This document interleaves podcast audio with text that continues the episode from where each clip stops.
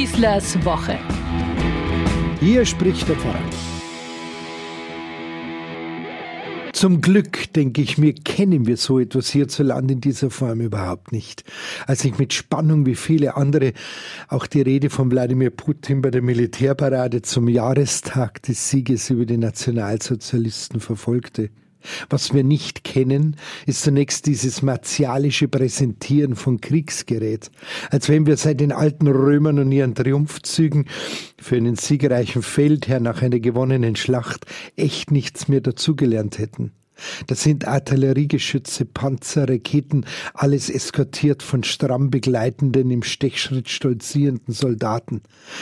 Das ist alles todbringendes Werkzeug, wobei der Begriff Werkzeug schon wieder unangemessen ist. Mit einem Werkzeug wird normalerweise etwas konstruiert, aufgebaut, errichtet, gerichtet und instand gesetzt, entwickelt und gefertigt. Dieses Kriegsgerät ist nur dazu da, zu vernichten, zu zerstören und zu töten. Wie abgrundtief banal muss man eigentlich sein, so mein immer stärker werdender Gedanke, wie unendlich weit weg von einem ehrlichen menschlichen Tiefgang und Weisheit ist jemand angesiedelt, wenn er so etwas auch noch bestaunen will und muss. Da sitzen die Veteranen, die Generäle und ranghohen Militärs mit ihren unzähligen Orden und Auszeichnungen an ihren Uniformen und blicken konzentriert auf all diese Maschinerien der Vernichtung, die da vor ihren Augen vorbeiziehen. Und mittendrin der eine, Wladimir Putin, der seit nunmehr drei Monaten genau damit unschuldige Menschen den Tod bringt. Gott sei Dank haben wir solche Paraden nicht zu bestaunen. Der freie demokratische Geist unserer Gesellschaft würde das überhaupt nicht ertragen wollen. Bei uns sind ja schon öffentliche Gelöbnisse von Bundeswehrsoldaten, die ausschließlich der Friedenssicherung dienen, nicht bei allen Zeitgenossen ein unumstrittenes Ereignis. Aber einer solchen präpotenten Machtschau beiwohnen zu müssen, die bald schon an billige Hollywood-Produktionen erinnert, wirkt sowas von abstrus und aus der Zeit gefallen. Wladimir Putin war sehr zurückhaltend bei seiner Rede zur Parade.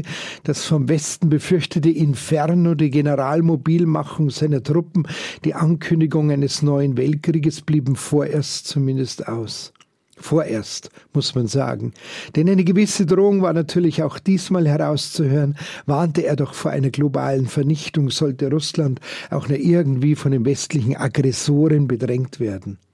Hier Waffen zu präsentieren, dort einen Aggressionskrieg zu führen und Schulen mit Raketen zu beschießen, wo Menschen Schutz und Zuflucht vor den Bomben suchen und dann der Weltöffentlichkeit zu erklären, man hätte ja nur präventiv eine dringend notwendige Entnazifizierung in der Ukraine betreiben und die westliche Aggression in diesem Land verhindern müssen. Dieses Denken grenzt an unerträglichen Zynismus und nicht mehr zu beschreibender Menschenverachtung. Natürlich hat kein westlicher Politiker an dieser Parade teilnehmen können in diesem Jahr. Vielleicht wäre es sogar notwendiger gewesen als je zuvor, um dann dem Herrn Putin sofort zu widersprechen und ihm in seine buchstäbliche Parade zu fahren. Mit diesen Worten und Bildern wird die Freiheit des menschlichen Geistes, die schöpferische Kraft und die Lebensmöglichkeiten, die uns diese Erde bietet, derart mit Hohn und Spott überzogen, dass man es kaum noch ertragen kann. Gott sei Dank gibt es so etwas bei uns nicht. Und vielleicht schätzen wir es noch mehr, wie sehr sich politisch Engagierte und die Regierenden in unseren westlichen demokratischen Systemen auf uns Bürger einstellen müssen. Mit Protzshows und Angebersprüchen, offenen Unwahrheiten und unmenschlichen Lügen jedenfalls kann sich hier kein einziger Politiktreibender am Leben und im Amt halten. Die Wahlen in Schleswig-Holstein, das Ausscheiden der AfD aus einem ersten Landesparlament hat deutlich gezeigt, wie sensibel und stets auf die Überprüfung des aktuellen Politikstils und seine Inhalte unser Werte- und Rechtssystem ausgerichtet ist. Und das ist sehr gut so. Ich brauche keine gepanzerten Fahrzeuge, die vor mir vorbei patrouillieren. Die Einsatzfahrzeuge des Bayerischen Roten Kreuzes, der Ortsgruppe Ismaning, zusammen mit wunderbaren Oldtimer-Fahrzeugen der Feuerwehr und der Polizei, die ich da am 8. Mai mit bestaunen durfte, waren mir da viel lieber. Das war eine Parade der anderen Art. Hier helfen Menschen, sind freiwillig dafür da, um Leben zu retten, nicht zu zerstören, greifen greifen unter die Arme, trösten und heilen und trampeln nicht auf dem Leben anderer herum.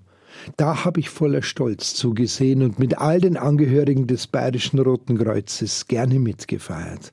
Noch gebe ich die Hoffnung nicht auf, dass auch die Menschen in betroffenen und von der Geißel einer Diktatur geplagten Region spüren, wie sehr doch gerade solche Aufmärsche eigentlich der tiefsten Vergangenheit angehören sollten.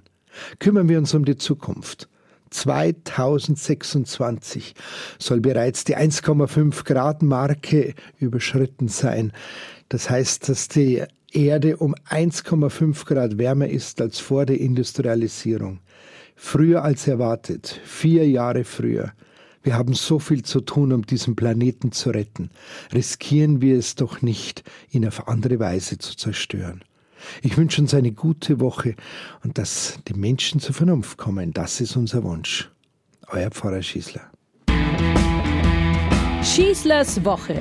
Ein Podcast vom katholischen Medienhaus St. Michaelsbund und dem Münchner Kirchenradio.